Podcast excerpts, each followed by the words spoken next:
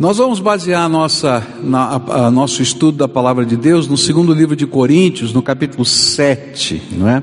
E eu não vou ler agora todo esse texto, a partir do verso 2 até o final do capítulo. Nós já lemos hoje de manhã e começamos a estudar esse texto, é, entendendo que ele tem a ver com uma perspectiva, não é? que é a perspectiva do acolhimento. Paulo estava eh, profundamente ansioso com algo que estava acontecendo com a igreja de Corinto, tinha lá um problema, alguns judaizantes tinham chegado, alguns emissários de Jerusalém tinham chegado e pregando uma doutrina, não é, diferente, dizendo que para alguém se tornar cristão, primeiro tinha que se converter ao judaísmo, para depois se transformar cristão. E aí então teria que praticar todos os costumes judaicos e assim por diante. E para anunciar essa mensagem, eles denegriram a imagem do apóstolo, dizendo que ele não tinha credenciais para pregar o evangelho, que ele não podia ter plantado uma igreja lá, que ele não podia, enfim. E aí a coisa virou uma grande confusão.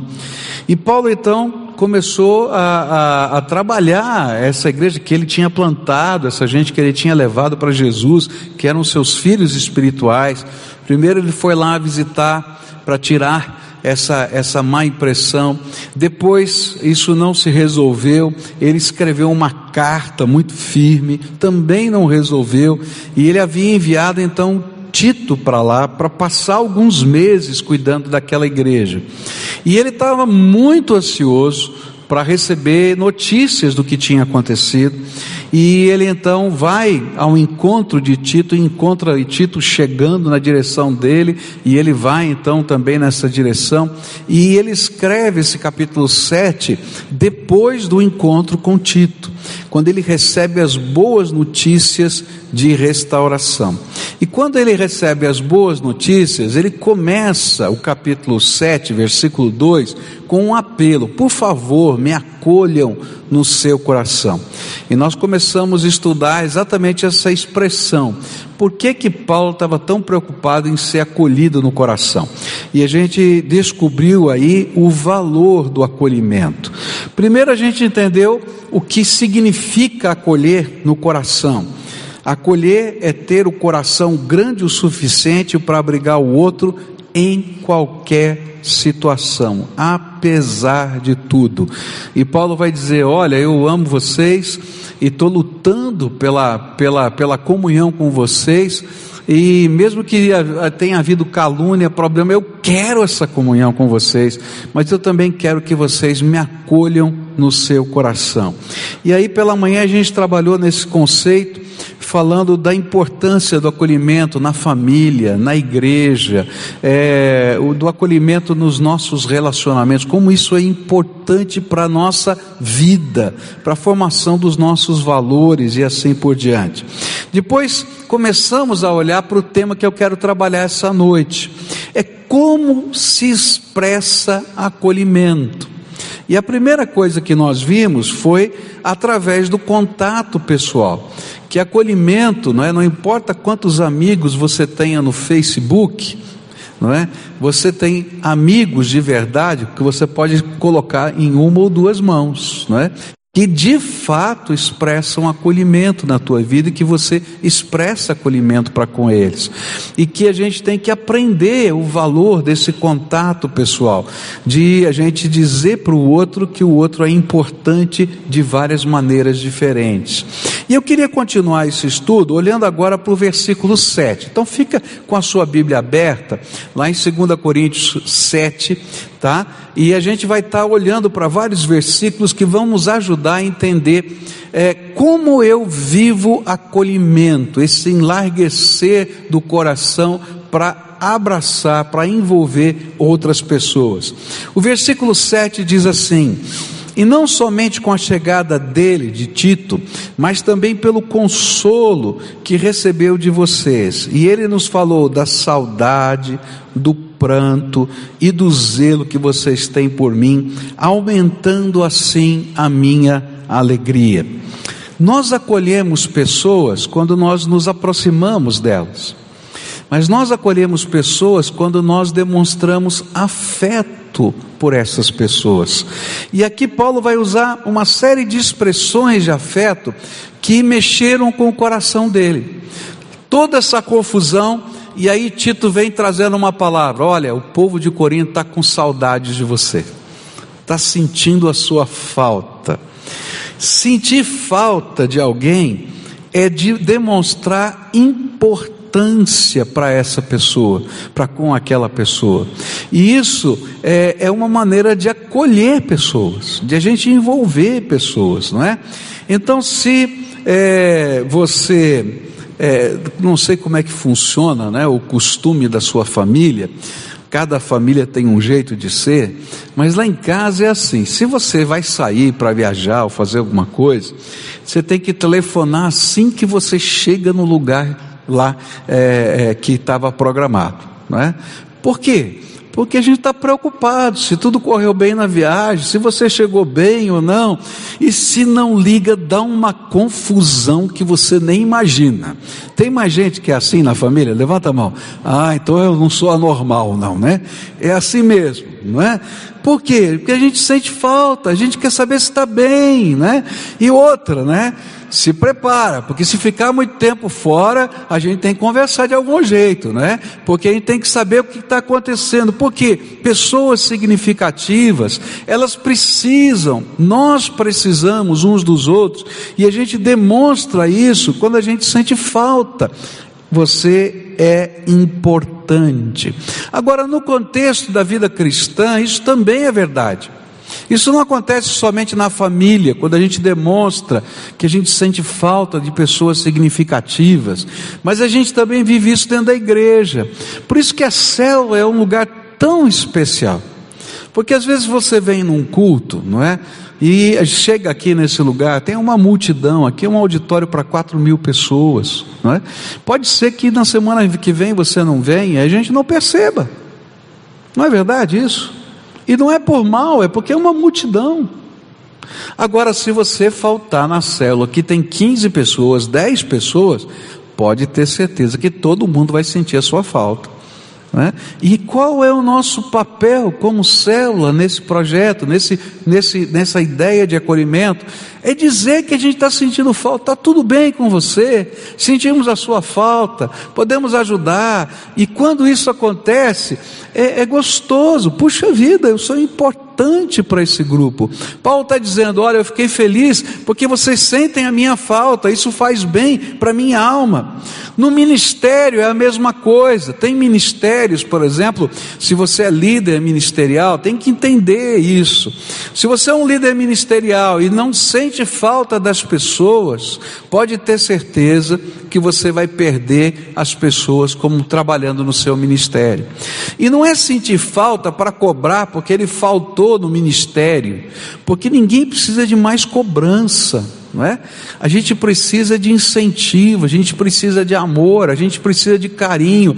Então é dizer, sim, sua falta, né? Tá tudo bem com você, a gente pode te ajudar. E às vezes está acontecendo um problema, às vezes está havendo uma luta, e aí é hora da gente demonstrar afeto de outras maneiras, não somente sentindo falta. Paulo vai dizer assim: olha, vocês não apenas me comoveram e demonstraram o seu afeto quando vocês sentiram a minha falta, mas quando vocês choraram, choraram por minha causa. E é interessante que nós acolhemos quando nós choramos com os que choram.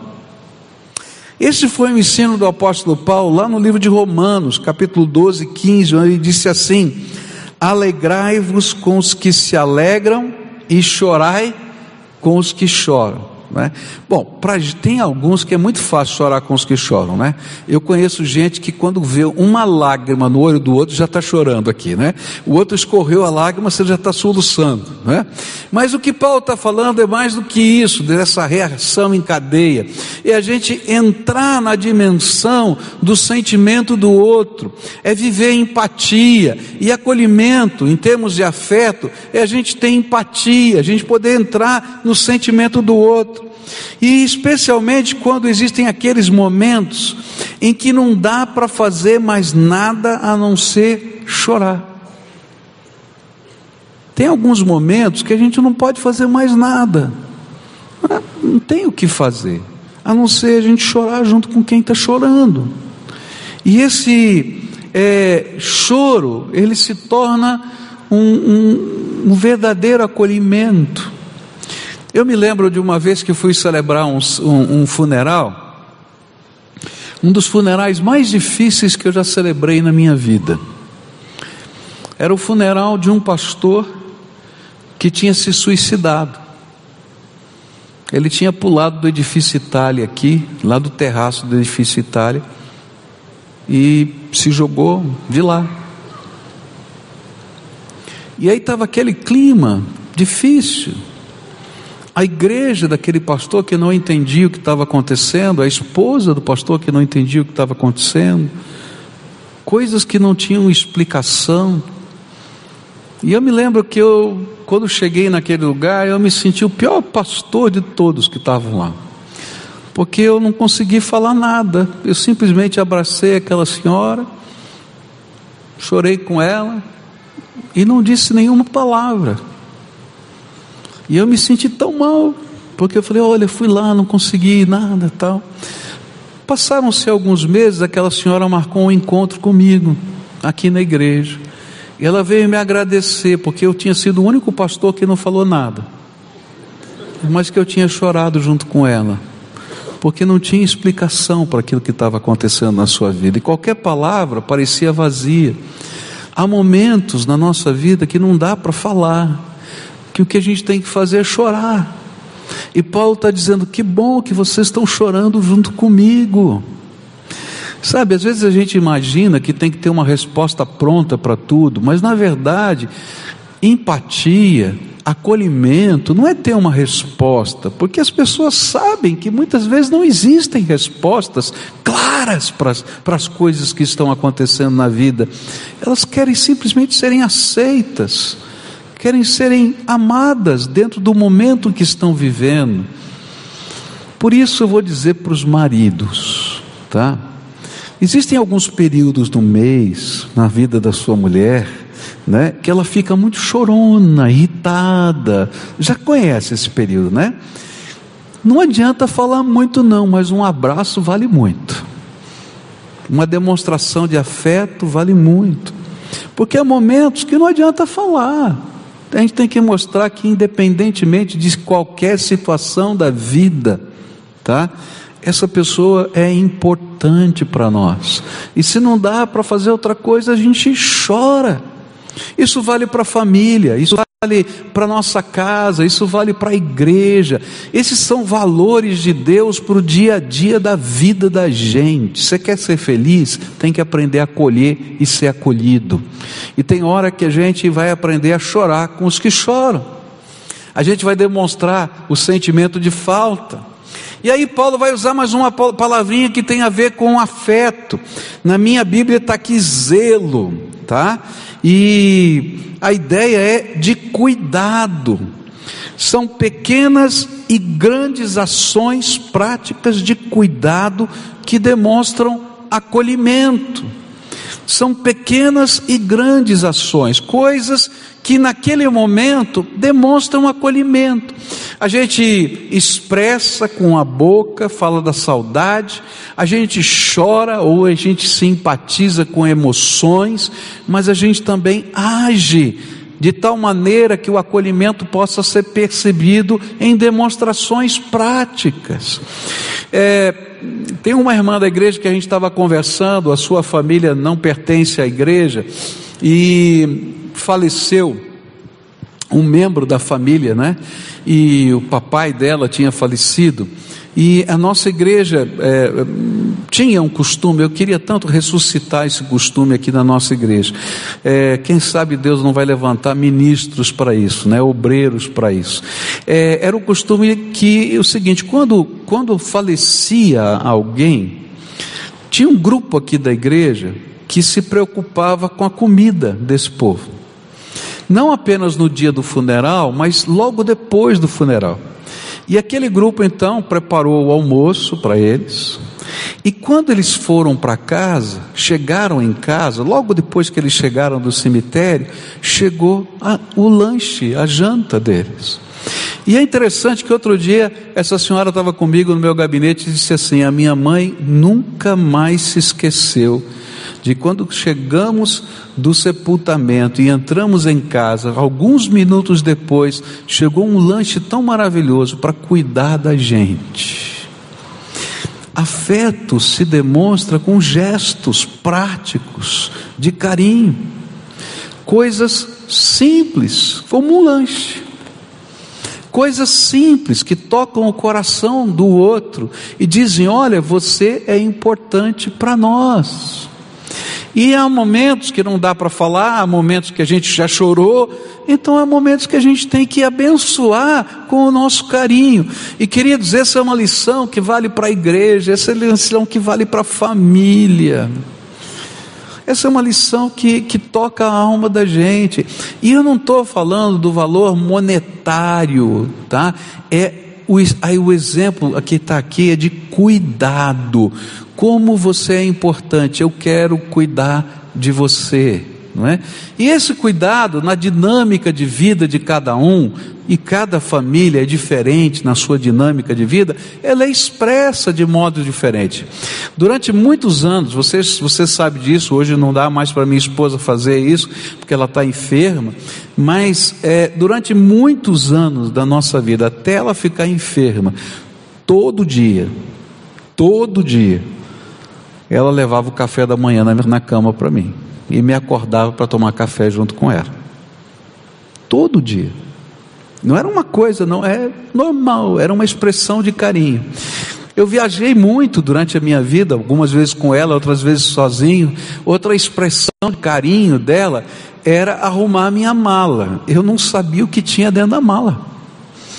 Às vezes eu ligava e dizia assim: oh, mulher, você esqueceu de pôr tal coisa? Ela dizia: não, não, não, põe a mão do lado esquerdo, lá no fundo, aí, põe aí. Eu estava no telefone, ah, já achei aqui. Que nem olhar na mala direito o homem sabe, né? Mas ela estava lá. Por quê? Porque era uma maneira de expressar o quê? Cuidado, zelo. Eu estou aqui no púlpito, isso até hoje ela faz, né? Eu estou aqui no púlpito, se a minha gravata está desarrumada, ela sabe que eu não vejo o telefone. Ela liga para qualquer um que está aqui no púlpito que ela vê e diz: vai lá, arruma a gravata do pastor. Outro dia estava a Talita aqui, né? E ela escreveu para a Talita: Talita, tá, tá desarrumado. Nem me lembro que era, acho que era gola, sei lá o quê.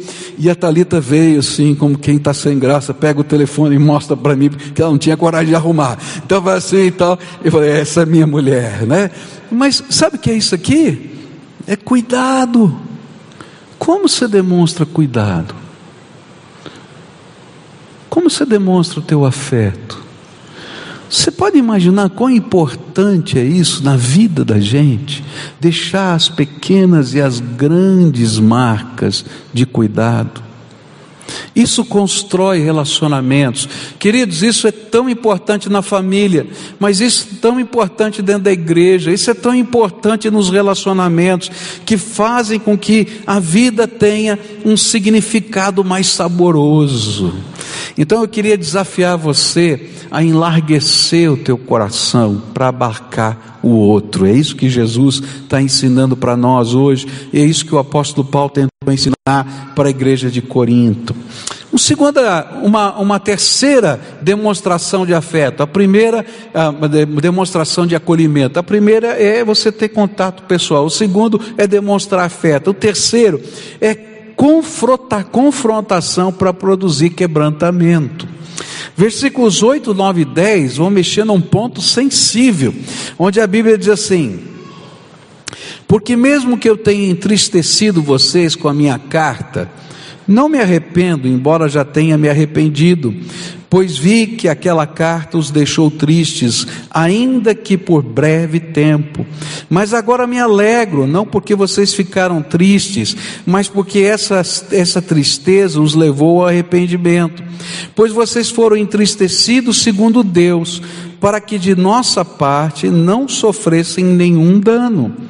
Porque a tristeza, segundo Deus, produz arrependimento para a salvação, que a ninguém traz pesar, mas a tristeza do mundo produz morte.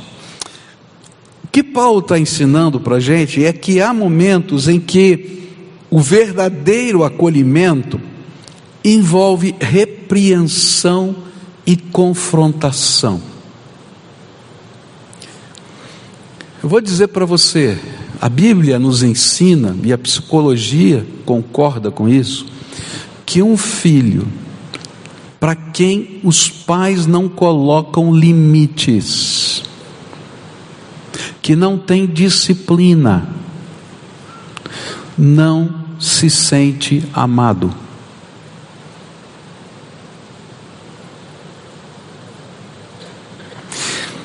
Às vezes se sente prostituído, porque acha que está sendo trocado só pelas benesses, pelos presentes.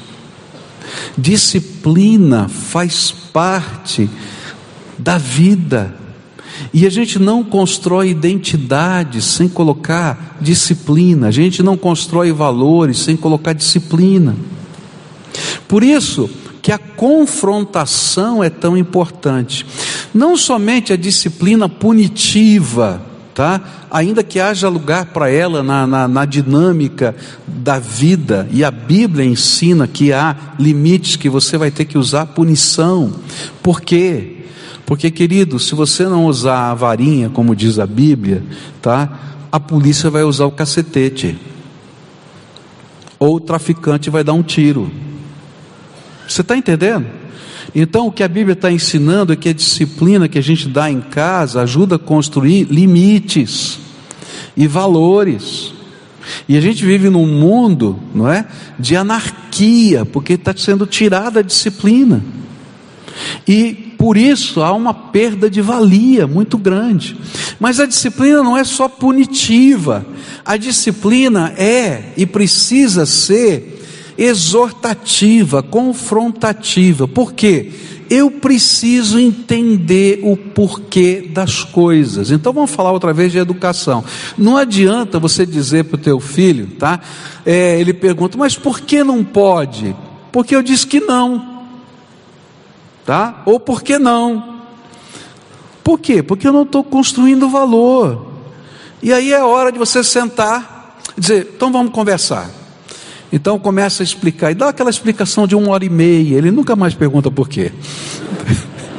Estou brincando aqui. Eu estou dizendo assim que é importante você trabalhar esses processos de entendimento e de valor, e de permitir que eles argumentem, não para dissuadir a sua autoridade ou quebrar a sua autoridade, mas para que os valores possam ser introjetados dentro da alma. E então, Paulo está ensinando: olha, acolhimento é quando você confronta. E você diz: olha, tem um limite. E esse confronto não é brigar, ou xingar, ou fazer isso ou aquilo, mas é mostrar o que está acontecendo, os medos que a gente tem, os temores que a gente tem, as histórias que a gente ouviu. E isso não acontece só com os filhos. Numa relação entre marido e mulher, a gente tem que aprender a conversar sobre o que está doendo a gente, na gente. Às vezes a gente está discutindo aquilo que é o fato, mas na verdade a gente não briga pelos fatos, a gente briga pela interpretação e pelos sentimentos que os fatos trouxeram. Por isso a gente não tem que discutir quem está certo e quem está errado, a gente tem que discutir quais são os nossos sentimentos. O que, que eu estou sentindo? Por que, que eu me sinto assim? E por que, que eu agi assim? Qual é o meu sentimento em agir daquela maneira? E quando a gente faz isso, a gente está mostrando acolhimento e a gente desvia do erro, a gente abre a compreensão, e esse é um agir de Deus dentro da nossa vida também. Na vida cristã é a mesma coisa. Uma igreja que não vive disciplina, ela se perde. E como é que se vive disciplina no seio da igreja? A própria palavra de Deus, não é? Uh, vai, vai nos ensinar isso lá no Evangelho de Mateus, capítulo 18, versículos 15 a 17, onde a Bíblia diz assim: Se o seu irmão pecar contra você, vá e mostre o seu erro, mas faça isso em particular, só entre vocês dois se essa pessoa ouvir o seu conselho, então você ganhou de volta o seu irmão. Mas se não ouvir, Leve com você uma ou duas pessoas para fazer o que mandam as escrituras sagradas. Elas dizem: qualquer acusação precisa ser confirmada pela palavra de pelo menos duas testemunhas. Mas se a pessoa que pecou não ouvir essas pessoas, então conte tudo à igreja. E se ela não ouvir a igreja, trate-a como um pagão ou como um cobrador de impostos.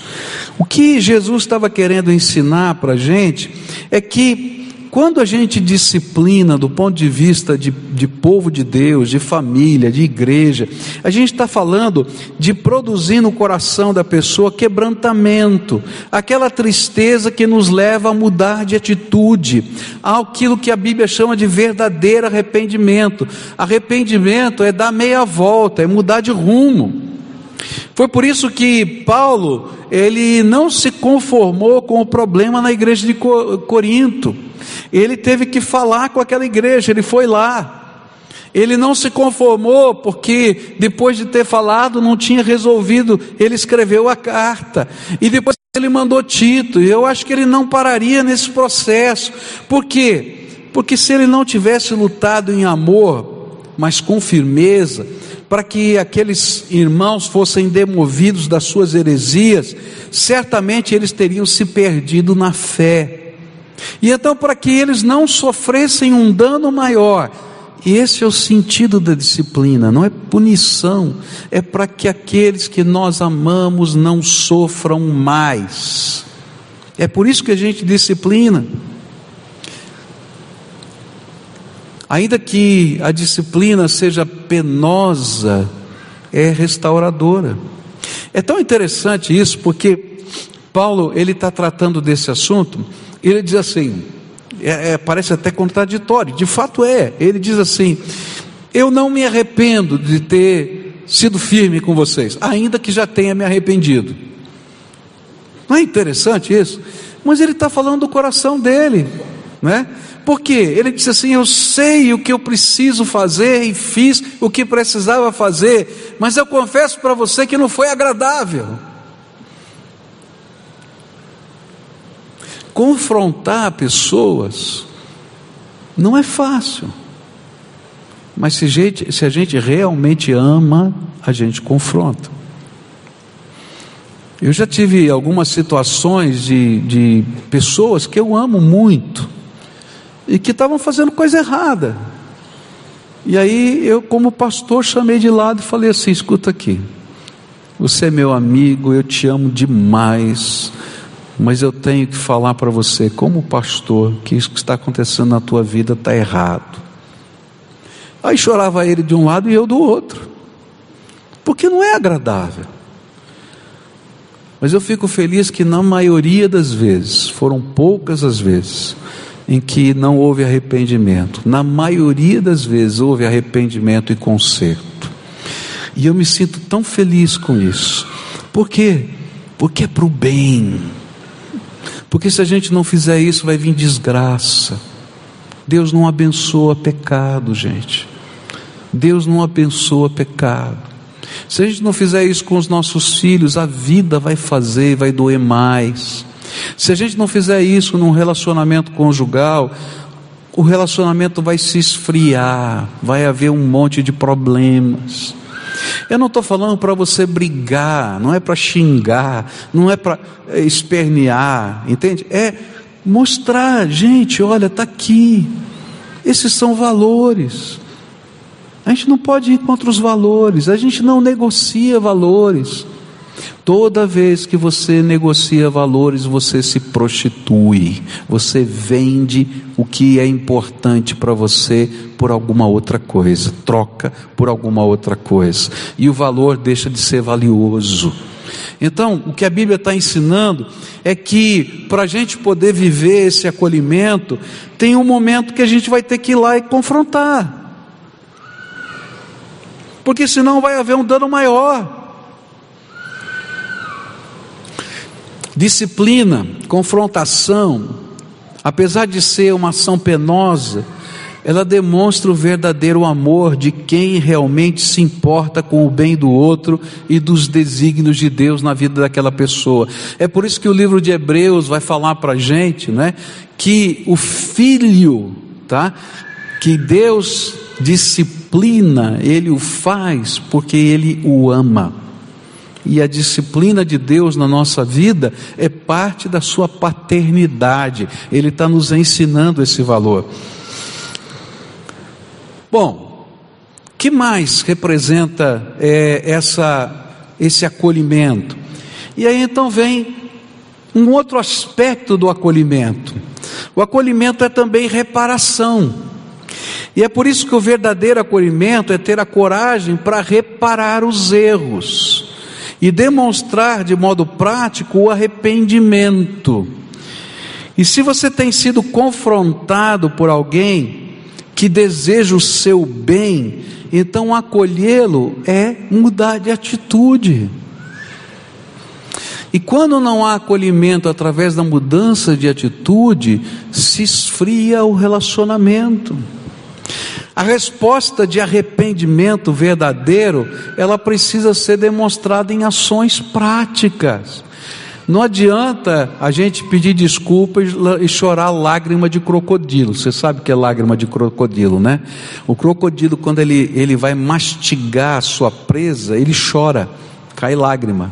E é por isso que a gente chama de lágrima de crocodilo, porque ele está matando a presa e está chorando. Está entendendo? Então, às vezes, a gente está assim, a gente está chorando lágrimas de crocodilo, a gente está é, é, matando o relacionamento, matando o amor no coração do outro, e, e a gente não está percebendo. E quando a gente lê aqui esse texto, a gente vai descobrir que aquela igreja em Corinto, ela não apenas expressou afeto para com Paulo, mas ela co começou a praticar a, atos de reparação. É, e isso trouxe grande alegria ao coração de Paulo, ao coração de Tito e depois a toda a igreja. O que, que eles fizeram? Olha só, versículos 11 a 13 do nosso texto. Vejam quanto cuidado produziu em vocês o fato de serem entristecidos segundo Deus. Que defesa, que indignação, que temor, que saudade, que zelo, que desejo de punir o culpado. Em tudo vocês se mostraram inocentes nesse assunto. Portanto, embora eu tenha escrito aquela carta, não foi por causa daquele que fez o mal, nem por causa daquele que sofreu a afronta, mas para que fosse manifesto entre vocês, diante de Deus, o cuidado que vocês têm por nós.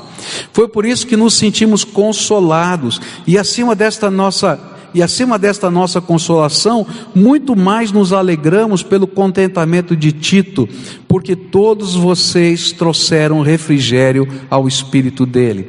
O que aconteceu com a igreja depois daquela confrontação e pela presença de Tito? Eles começaram a tomar atitudes práticas, tirar a heresia, confrontar os hereges, acertar a dinâmica da igreja, se reconciliar com Paulo e assim por diante.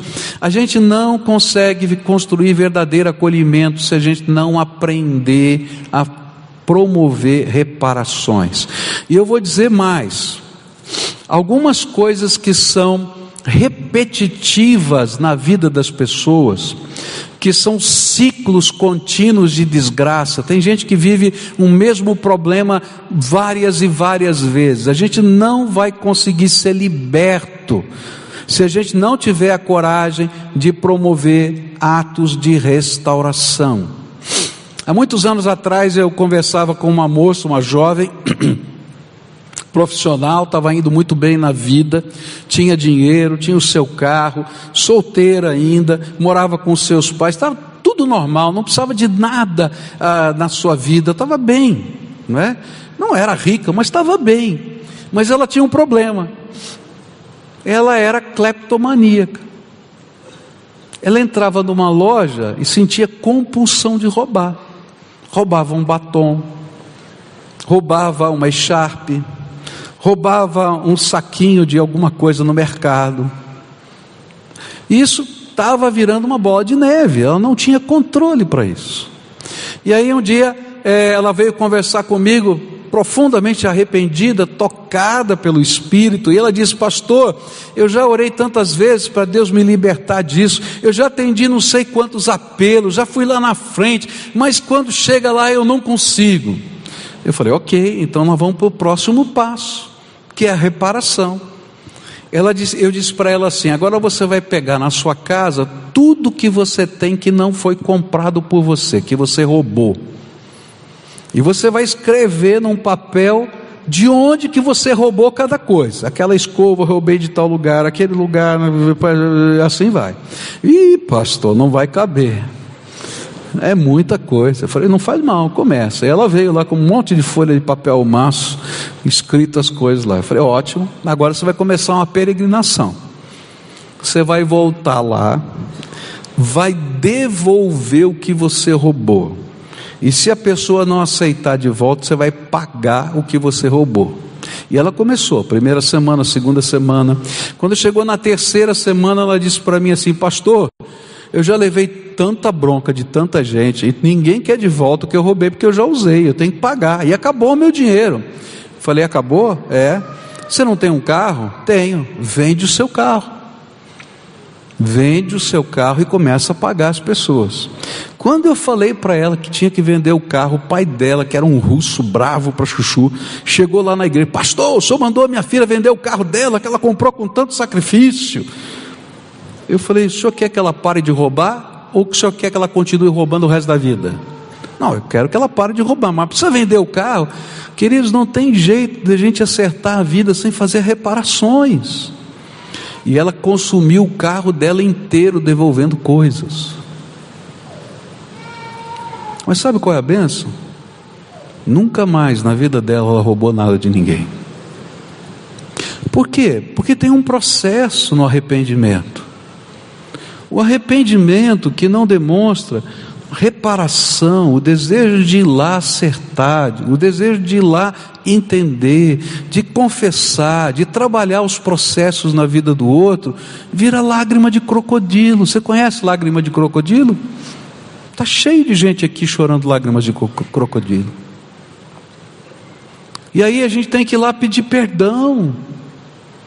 A gente tem que ir lá ver que aquilo que a gente fez gerou dor no coração do outro, indignação.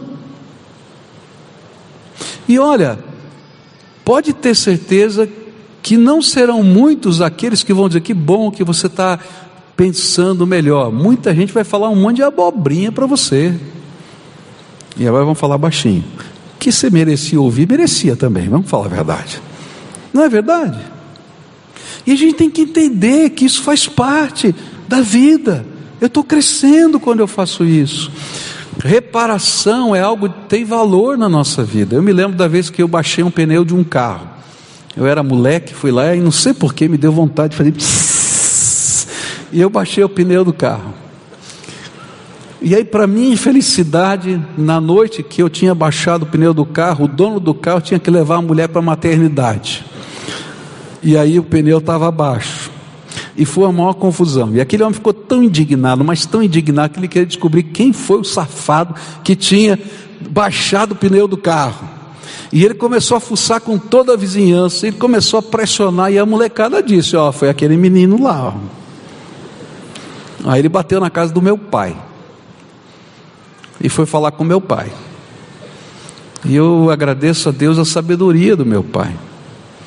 Depois que ele falou com meu pai, eu estava trancado no quarto, escondido.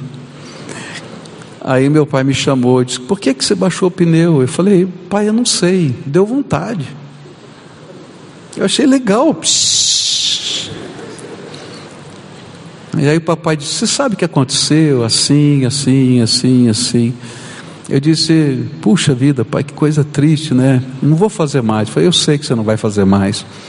Mas agora você vai na casa dele, vai conhecer a mulher dele, o filhinho dele, vai pedir perdão para eles. Aí eu, eu disse para o meu pai: Você vai comigo? Ele disse: Eu vou até a porta e vou deixar você sozinho com eles, e vou ficar esperando lá de fora, porque isso você precisa aprender que todas as suas ações têm consequências na sua vida e na vida dos outros. E aí meu pai me levou até a porta, tocou a campainha, o homem abriu a porta, convidou ele para entrar, falou: "Não, meu filho vai sentar para conversar com vocês. Eu vou ficar esperando ele aqui fora". Gente, quando eu sentei naquela cadeira da sala, tinha uma propaganda antigamente de um banco, né, que quando você ia falar com o gerente, a cadeira do gerente subia, a sua ficava desse tamanho, né? Eu me lembro que eu me senti daquela cadeirinha assim desse tamanho. Aí a mulher disse "Olha, você sabe o que aconteceu comigo? Pá, pá, pá. Você imagina que podia ter acontecido o homem. Eu não sabia nem o que fazer. Nunca mais baixei um pneu. A gente tem que aprender. Quando eu era moleque, eu adorava roubar dadinho de, de, de, de amendoim, sabe aqueles dadinhos? Eu descobri que o homem da mercearia não tinha vidro do lado, assim, tinha vidro na frente, mas não tinha vidro do lado. Então eu metia a mão pelo lado, assim, roubava os dadinhos, botava no bolso e ia embora. Aí o meu pai me mandou desse mesmo jeito falar com o homem, devolver os dadinhos e pagar para ele o que eu tinha roubado. Gente, que vergonha, mas nunca peguei mais nada de ninguém. A gente tem que aprender na vida, não só quando criança, mas em qualquer momento da nossa vida, a fazer reparações, a pedir perdão, a dizer: olha, eu pisei na bola, eu quero me acertar. E quando a gente faz isso, a gente vai e, e, repara o erro, não somente com palavras, mas se existe prejuízo financeiro, a gente vai devolver. Se existe algum, alguma outra uh, situação, a gente vai para fazer acertos, ainda que sejam sacrificiais, tá? Pode ter certeza que a gente está crescendo nos valores da nossa vida. Queridos, a gente aprende isso em casa, e o pior é que hoje a gente não vive isso em casa. Sabe por que, que não vive? Porque existe um tipo de acolhimento que não confronta e que não ensina reparação. E o interessante que vai terminando aqui esse texto, eu quero concluir com vocês, é que quando existe esse processo, o acolhimento não para na confrontação e na restauração ela tem que dar um passo na linha do perdão. Eu acho que perdão é o resumo de todo esse parágrafo. Porque não existe verdadeiro acolhimento sem que tenhamos abertura de alma para perdoar e para restaurar o que foi quebrado. Por quê? Porque a Bíblia vai dizer para a gente em 1 Pedro 4, verso 8, olha que coisa linda. Acima de tudo, porém, tenham muito mais amor, muito amor uns para com os outros, porque o amor cobre a multidão de pecados. Sabe, quando a gente está vivendo esse processo de entender o sentido de acolhimento na nossa vida, vai chegar um momento que eu vou ter que liberar perdão.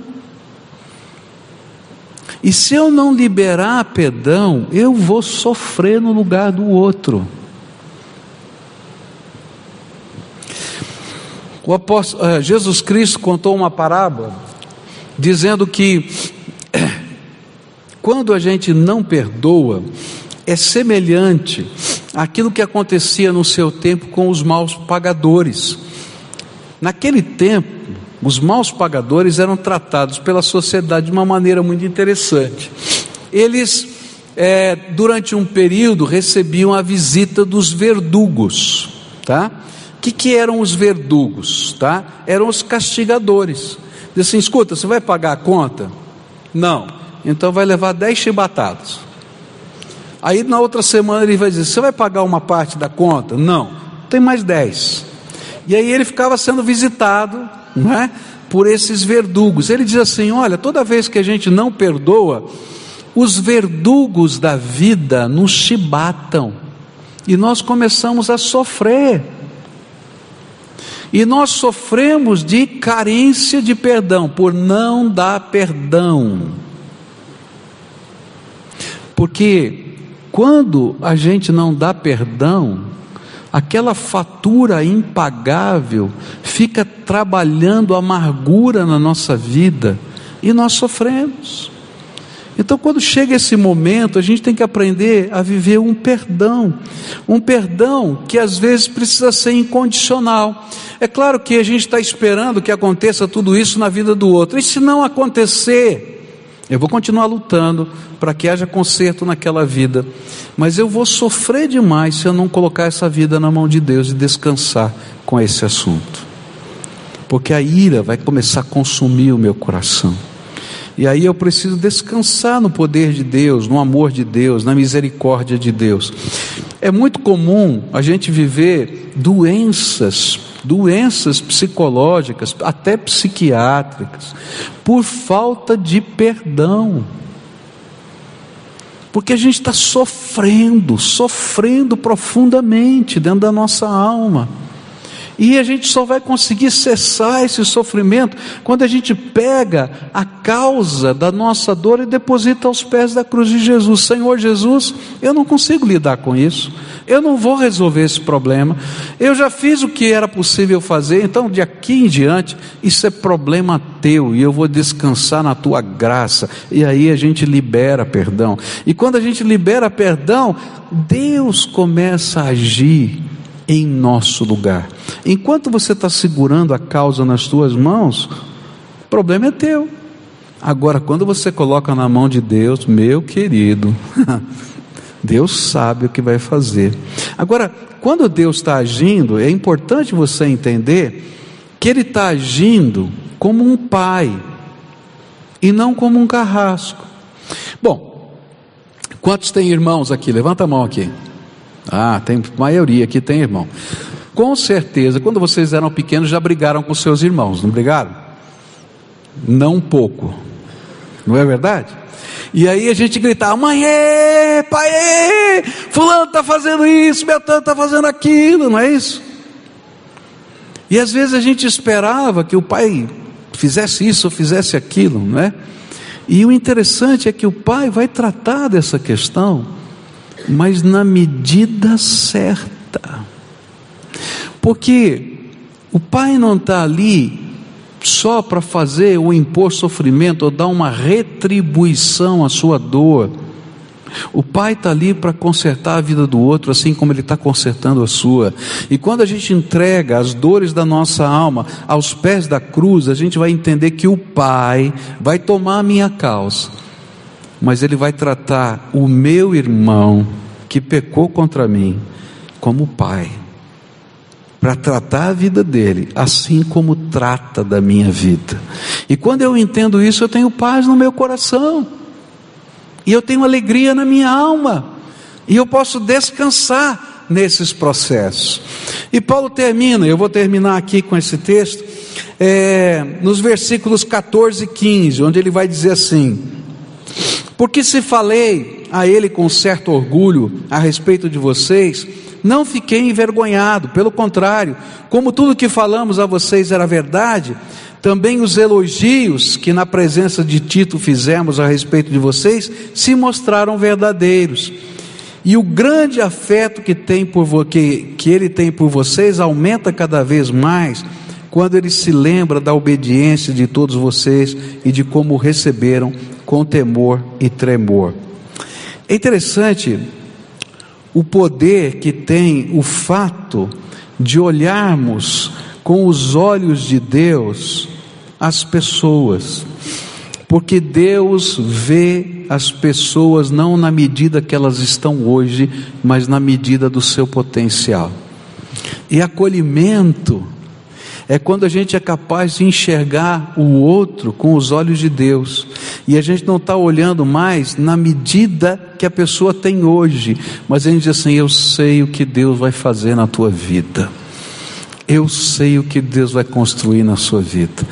Queridos, como os nossos filhos precisam dessa voz profética, se você quer usar essa expressão, mas são os olhos do potencial que você vê de Deus na vida deles. Como eles precisam ouvir esse potencial. E como eles precisam acreditar nesse potencial.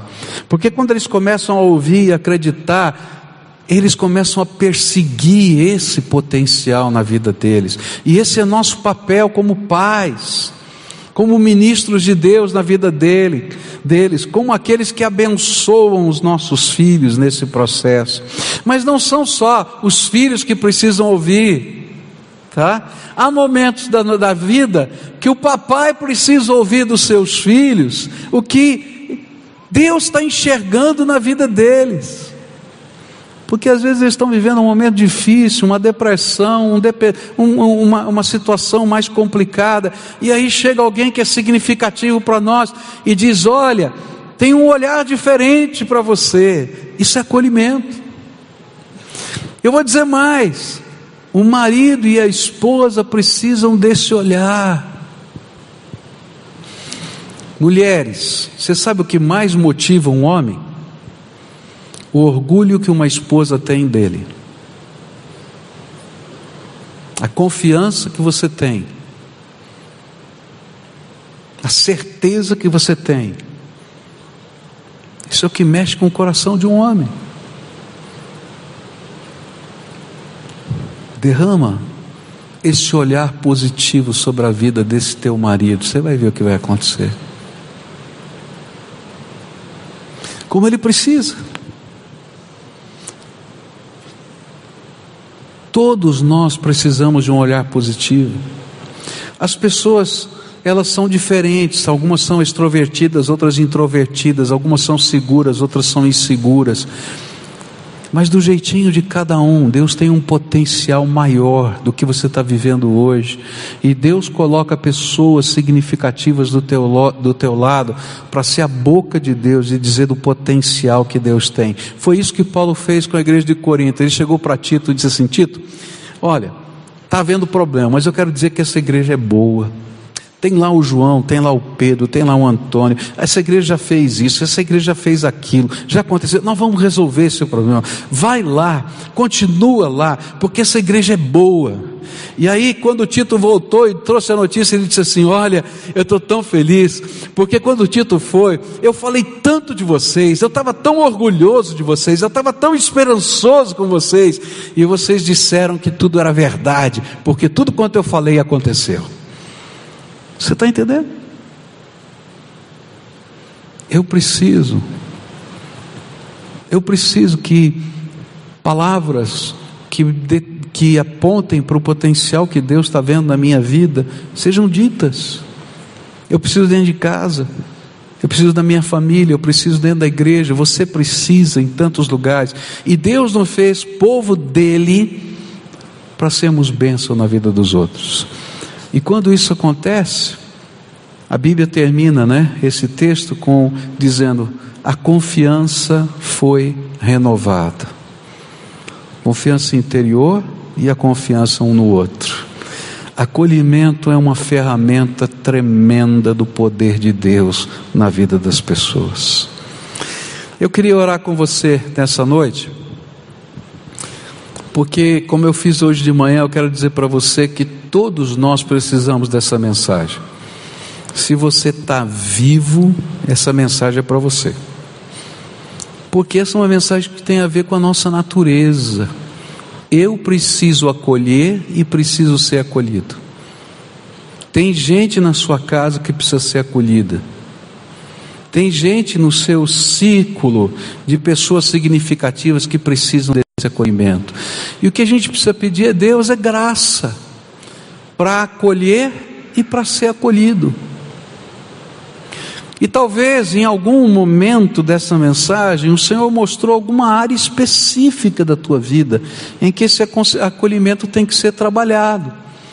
Quem sabe na demonstração do afeto. Tem gente que não sabe demonstrar afeto, gente. E não é que não ama, não sabe demonstrar afeto.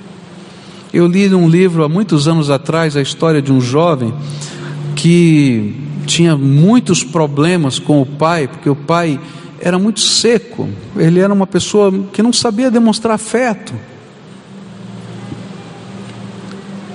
E ele estava vivendo uma crise muito grande com relação a isso. Até o dia que ele entrou na garagem da casa dele e começou a mexer em umas caixas velhas e antigas. Ele tinha sofrido um mal congênito por causa de, uma, de um medicamento chamado talidomida. Isso aconteceu na década de 50.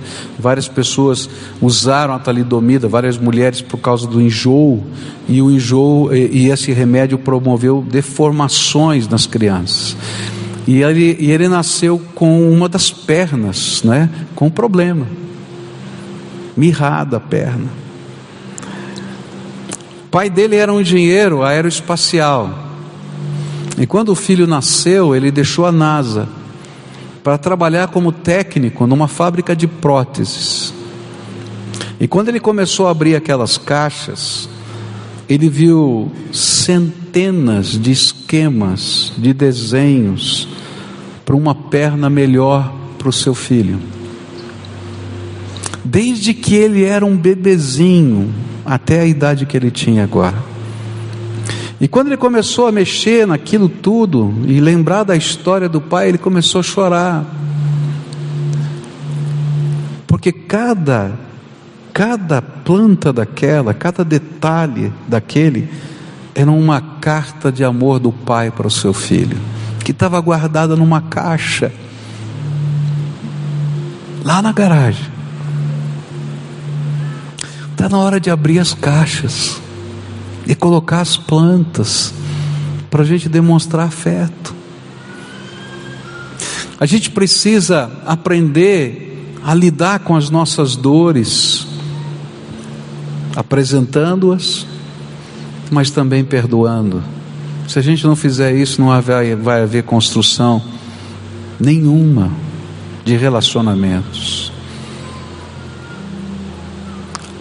Se você tem filhos pequenos, Disciplina é importante, não disciplina punitiva apenas, ainda que às vezes precise. Porque eles precisam saber o valor das coisas, senão vão ser perdidos nessa vida. Gente, tem tanto menino, tem tanto adolescente, tem tanta menina perdida, porque não conhece o valor das coisas estudam nas melhores escolas, usam as melhores marcas de roupa, mas continuam perdidas, porque não é isso que dá substância à vida da gente. Tem muitos casais, queridos, que estão morrendo de desnutrição afetiva, cada um no seu canto. O Senhor me trouxe aqui para dizer: olha, Deus tem mais para fazer na tua vida. Não se conforme com a mediocridade, porque Deus tem algo excelente para a tua vida. E a gente tem que buscar, buscar isso na nossa vida, construir isso. Então agora eu queria desafiar você a curvar a sua fronte para a gente orar juntos aqui. Em que área dessa lição tão grande sobre acolhimento que a gente estudou aqui hoje, o Espírito Santo tocou o teu coração. O que, que tem que ser acertado na tua vida? Para alguns o Espírito vai dizer: olha, você tem que se restaurar. Vai lá e assume e resolve.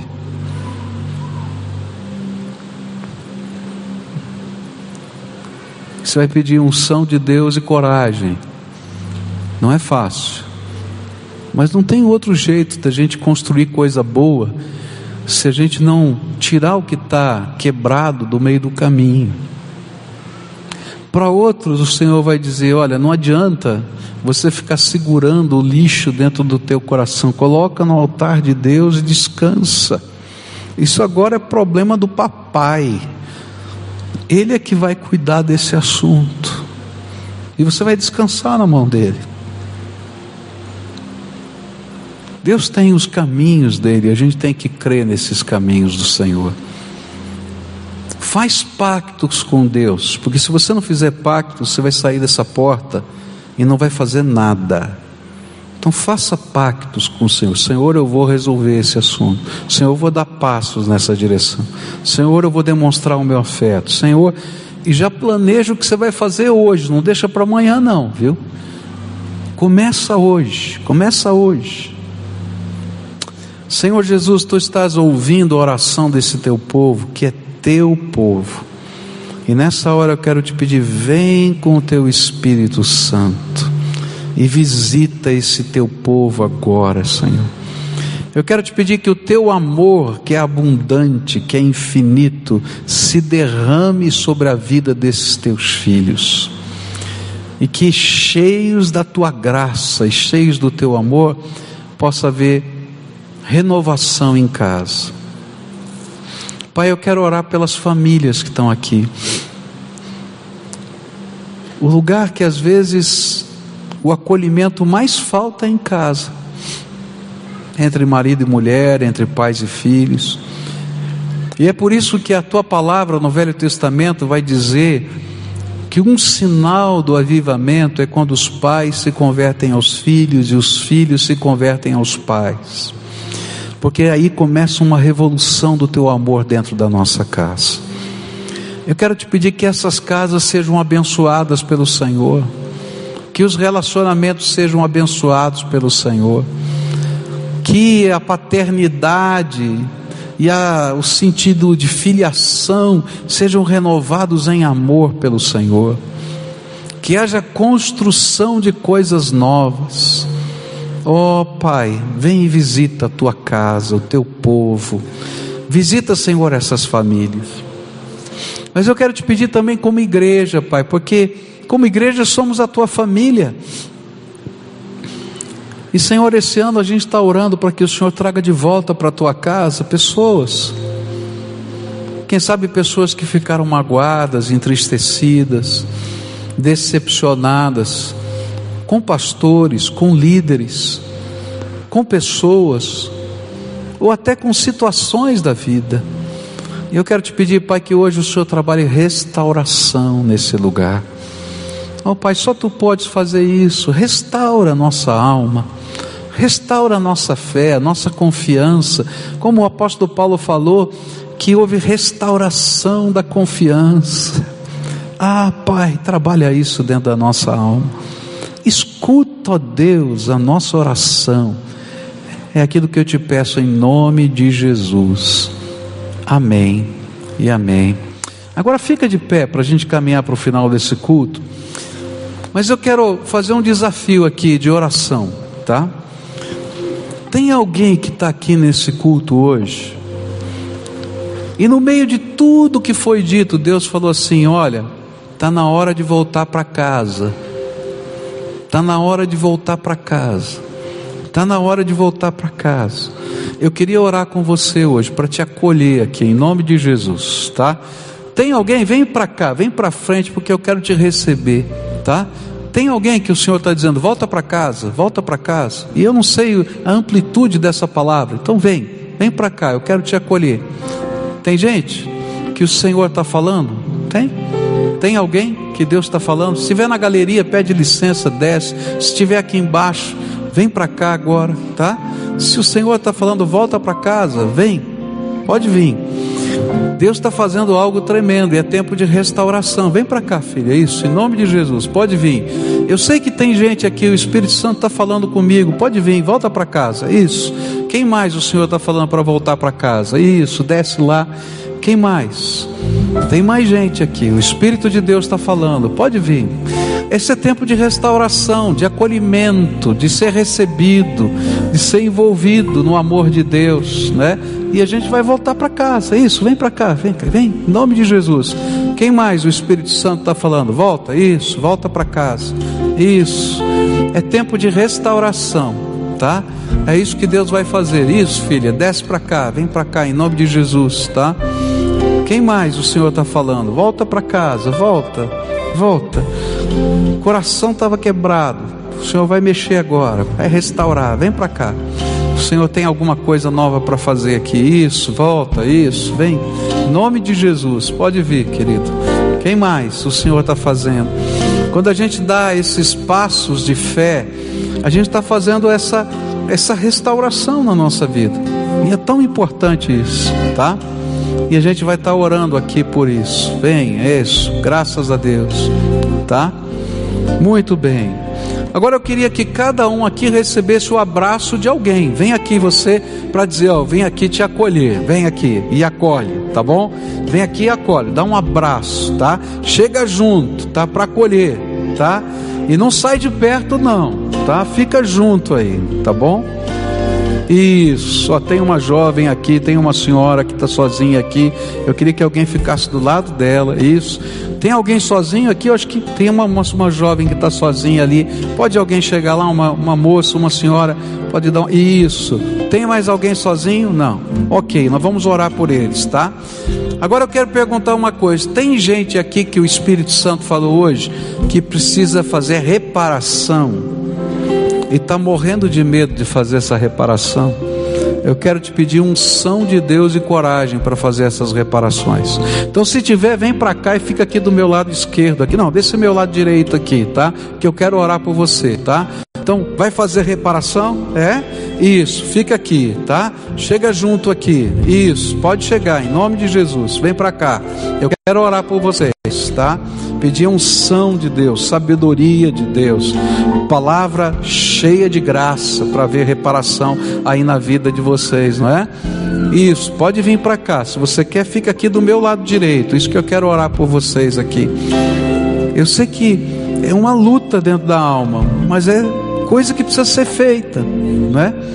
E sabe por que é que dói tanto? É porque as pessoas com quem a gente tem que reparar são significativas, não é? Então chega junto para cá, tá? Para a gente orar junto com vocês. Isso, vem para cá em nome de Jesus, tá? Pode vir, rápido, vem para cá, rapidinho, para a gente orar juntos aqui, tá? Eu sei que Deus vai fazer alguma coisa tremenda. Eu, não, eu tenho certeza que Deus vai fazer uma coisa tremenda aqui, tá? Agora eu quero pedir a, seguinte ajuda para alguns irmãos aqui da igreja, tá? Tem mulheres e tem homens. Eu vou precisar de mulheres e homens. Se tiverem diáconos aqui, se tiverem líderes que estão aqui, quando a gente fala de reparação, a gente está falando de coisa muito profunda, tá? Muito profunda. Que às vezes a gente não tem coragem de falar para ninguém, que está aqui dentro da gente. E a gente vai ter que trabalhar esse processo. Então eu queria líderes espirituais que pudessem se comprometer com vocês em ser parceiros de oração nessa reparação. Vocês não precisam abrir o que está no coração para essas pessoas. Se quiserem, podem, mas não, não, não precisam. Às vezes a gente não se sente à vontade para isso e eu não quero pedir isso para você, tá? Mas é importante que você tenha alguém que esteja orando por você no meio desse processo, tá? E que possa depois saber como é que está indo, como é que, como é que eu posso ajudar. O que essa pessoa vai fazer, naturalmente, é orar por você, emprestar fé que está no coração deles para a caminhada de vocês, tá bom? Então agora eu queria pedir para essa ajuda de gente séria, gente espiritual que pudesse estar aqui, homens e mulheres de Deus que pudesse dizer: Eu me comprometo que eu vou estar no meio dessa jornada orando por você. Eu não sei como é que vai ser, nem quando vai ser, eu sei que isso Deus vai te orientar, mas eu vou me comprometer com você. Daí troca um telefone, tá certo? E digo assim: vou caminhar junto, tá? Sempre uma mulher com uma mulher, um homem com homem, está faltando gente aqui. Quem pode vir me ajudar aqui, tá?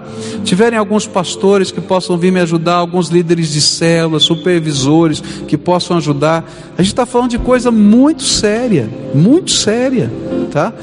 E eu acho que a gente precisa se sentir amparado, né? Quem está sozinho aqui? Tem uma jovem que está sozinho, um rapaz está sozinho aqui também. Aqui, ó, um, dois, três, quatro, cinco, é, seis tá? Sete pessoas que pudessem me ajudar aqui, ó. Vem para cá, tem um jovem, mais duas mulheres que pudessem me ajudar aqui, isso aqui, tá? Quem mais? Mais uma mulher que pudesse me ajudar aqui, tá? Tem mais gente aqui, ó. Tem aqui também, tá? Que pudesse ajudar aqui. Quem está sozinho ainda? Levanta a mão para eu ver aqui.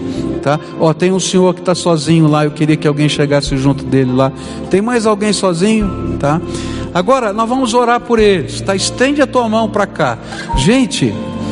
Você pode entender quão sério é esse negócio que está acontecendo aqui? Você consegue entender quão sério é isso aqui?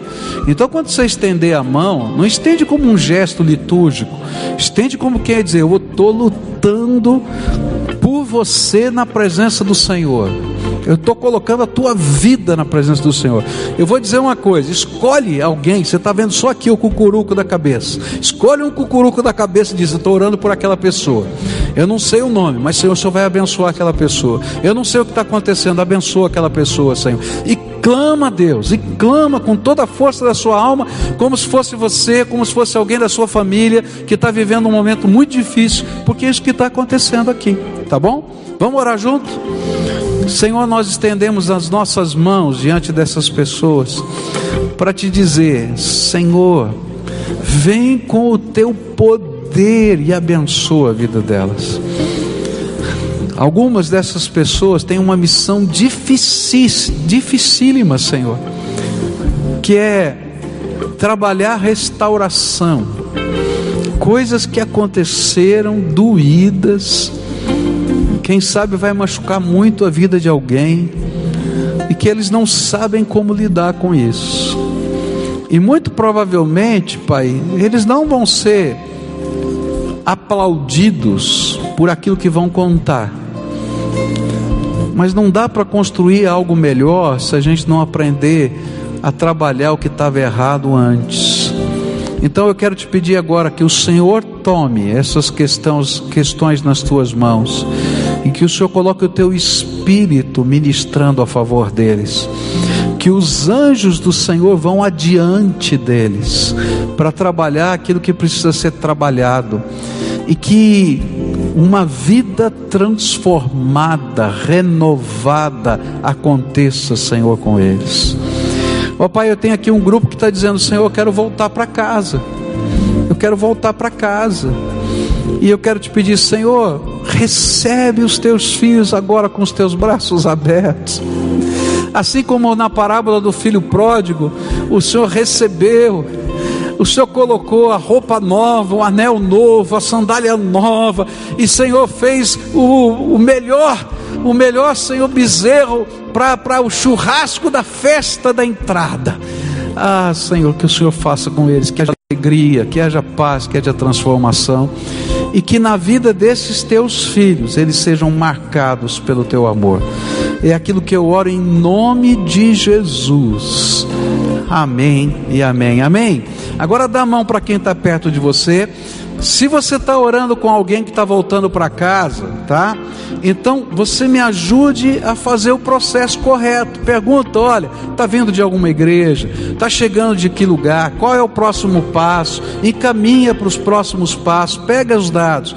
Se você está orando pela batalha de alguém, dá o seu telefone, tá?